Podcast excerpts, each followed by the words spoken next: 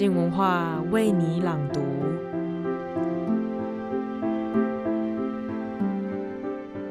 每天打开新闻，点开社群网站，总是充斥着荒腔走板的讯息，有虐待动物、无差别攻击事件，或者疯狂的酸民留言。在这荒谬背后，反映的是酝酿在你我之间的不顺眼与恨意。本周黄宗杰的书评即将分享《逆转恨意》这本书，跟着本书作者康恩，从网络酸民一路到国族种族屠杀事件，以理性一步步剖析什么是恨意。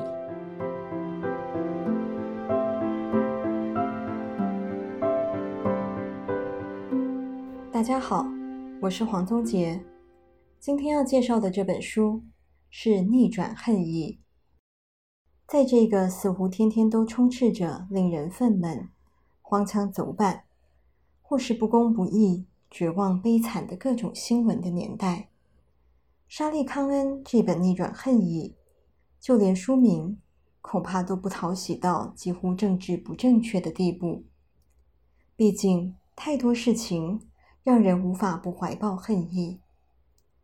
不用把时间轴拉得太长，但是这个夏天就已经如此不平静。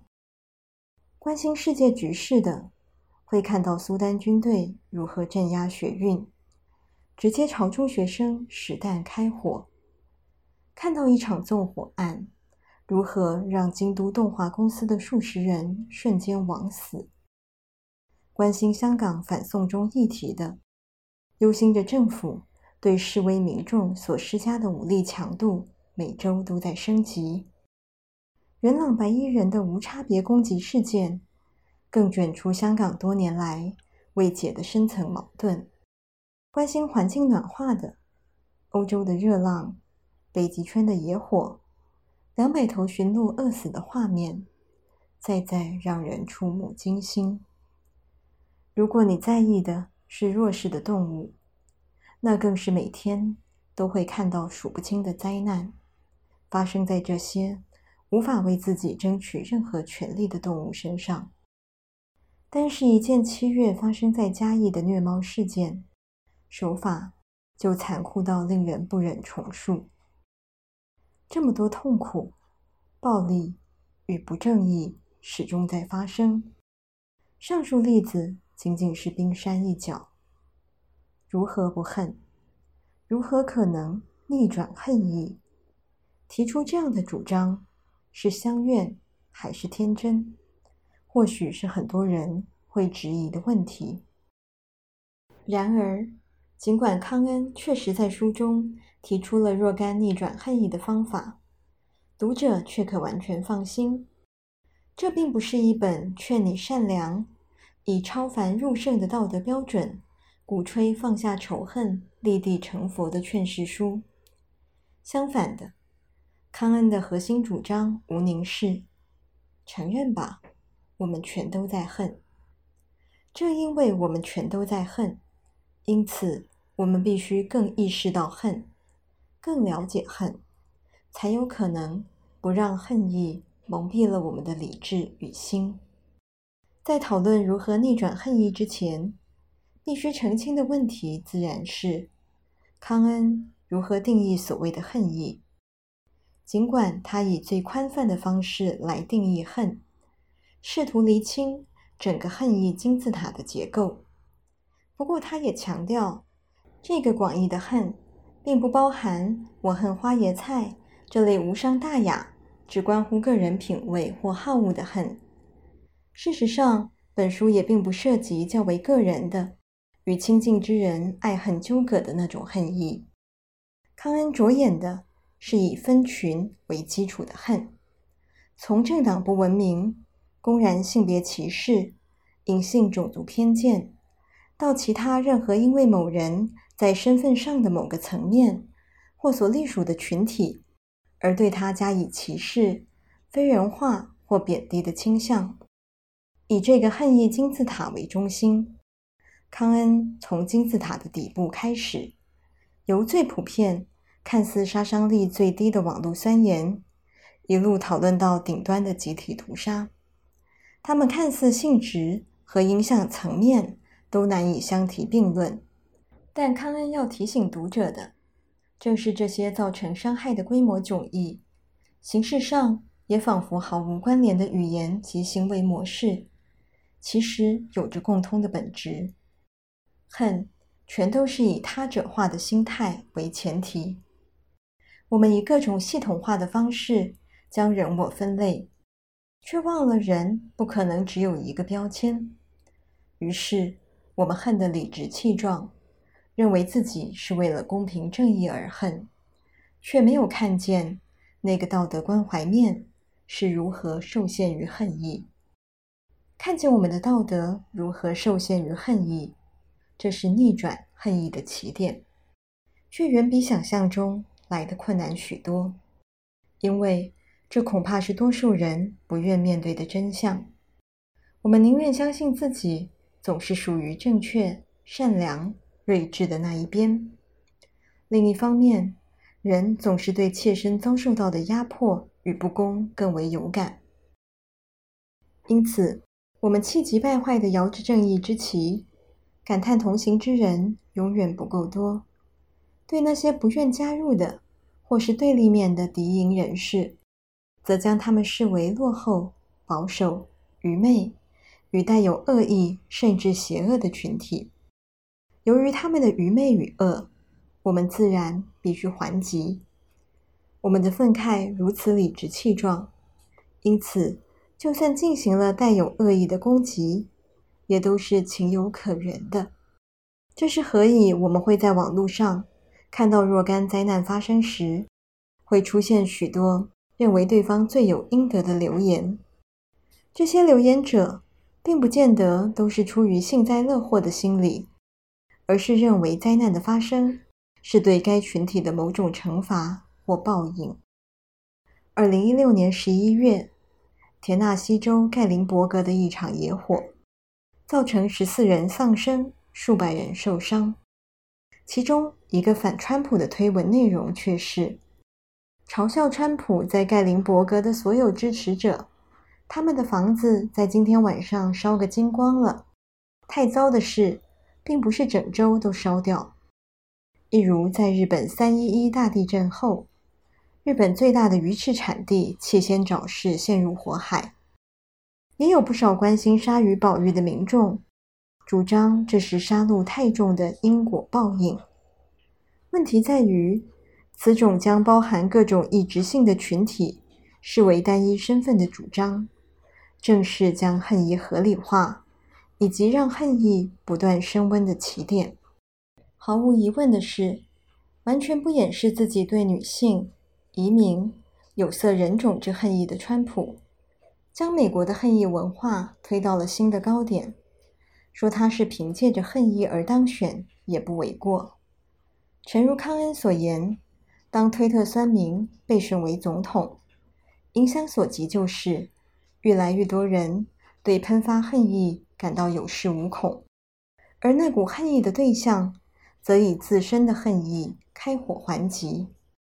但这不仅仅是美国的现状，偏见、歧视、贬低特定团体的想法存在于每一个时代。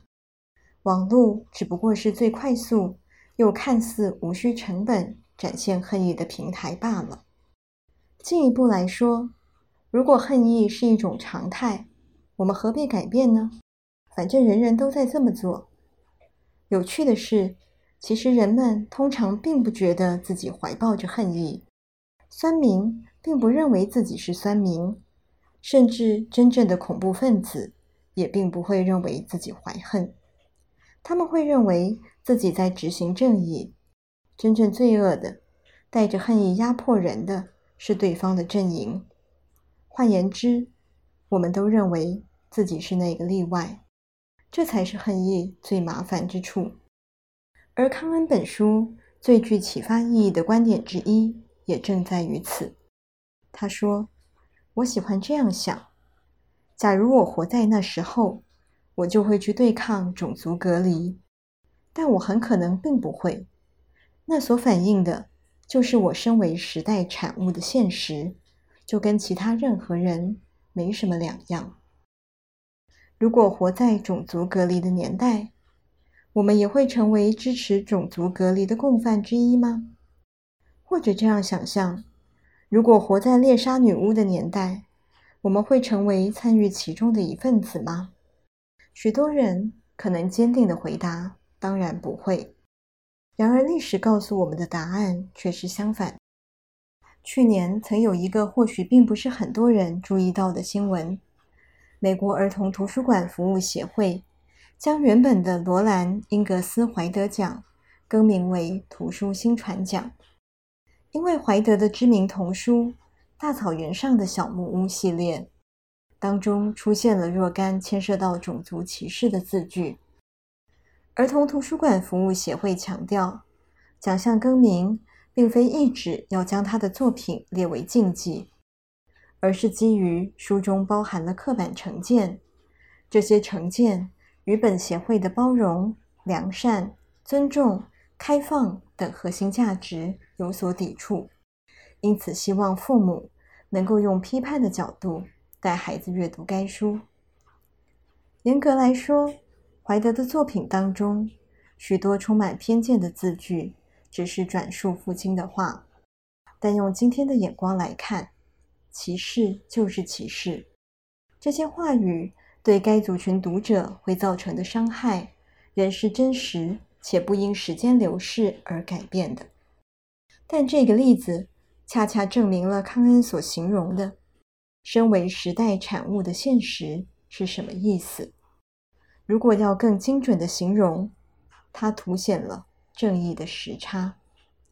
歧视印第安人当然是不正义的，但这是我们今天所认同的正义与价值，而不是怀德那个时代。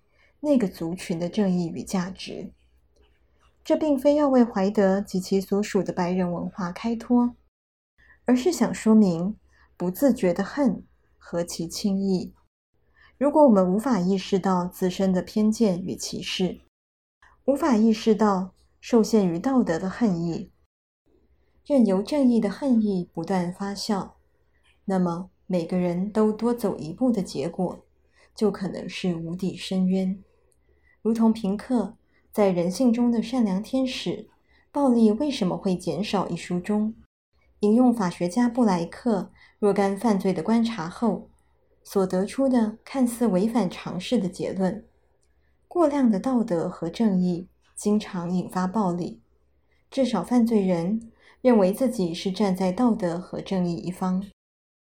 另一方面，道德感的区隔化或小团体化。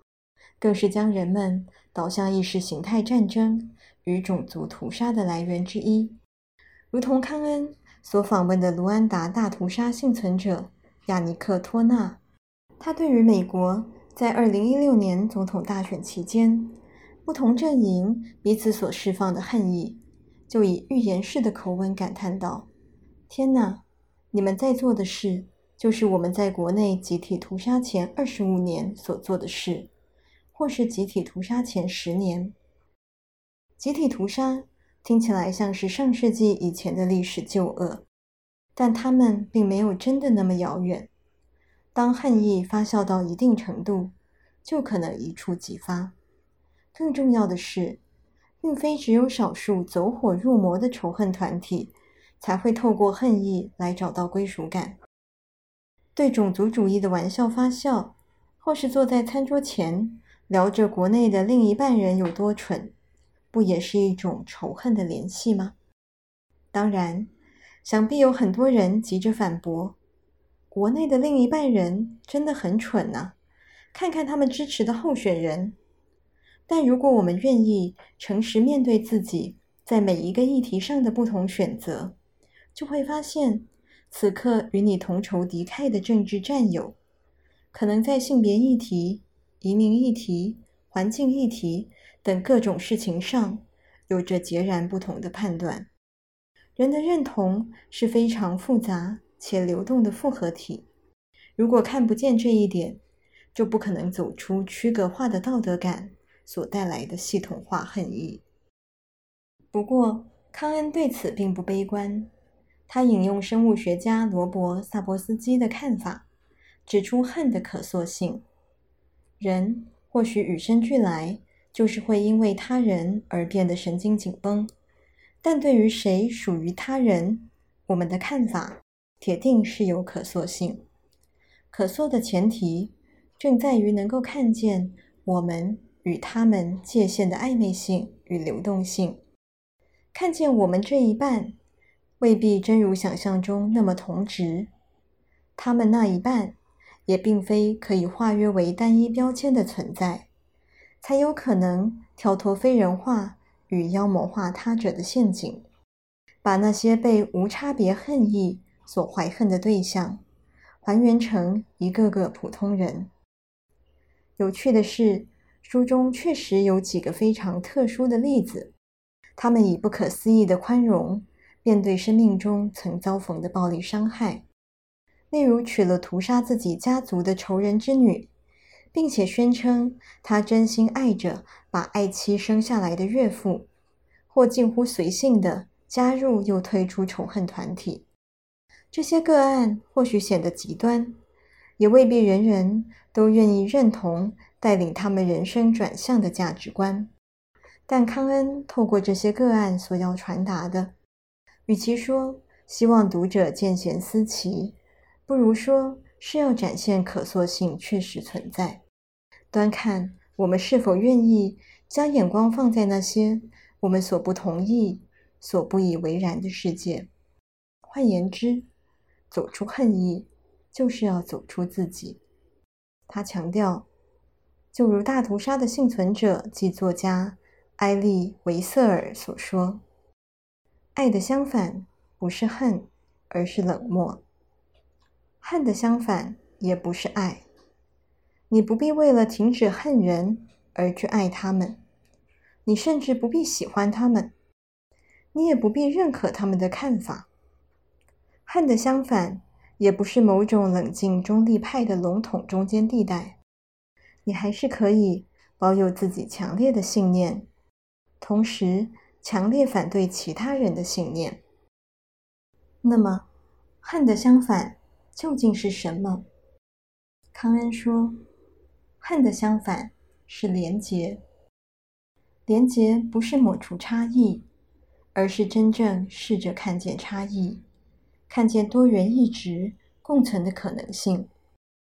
恨意是人性的一部分，逆转恨意不是假装它不存在，而是更有意识地看见自身的恨。”看见恨意如何影响了我们的话语和行动，看见它如何在社会中运作。所有关乎国家、族群、阶级的纷争，没有任何一项是易解的。人性的弱点和局限，也让各种暴力与残虐，想必会在世界各个角落持续发生。但是，我们可以借用奥兹。在谈论以色列和巴勒斯坦冲突时的看法，来面对这个充满恨意的世界。悲剧只有两种终结方式：一是莎士比亚式，一是契诃夫式。莎士比亚悲剧结束时，尽管天空上也许盘旋着某种正义，舞台上却已经横七竖八地躺满了尸体。与之相反的是契诃夫的悲剧。结尾时，每一个人都感到幻灭、苦涩、心碎、失望、精疲力竭，但是都还活着。对于巴以悲剧，我想要一个契诃夫式的结局，而不是莎士比亚式的。这个世界或许充斥着暴力、冲突、悲剧。让人很难免于恨意，但如同奥兹形容的，就算幻灭、苦涩、心碎、失望、精疲力竭，但只要都还活着，那么随着时间过去，我们想要的正义就有可能成为下一个时代所属的现实。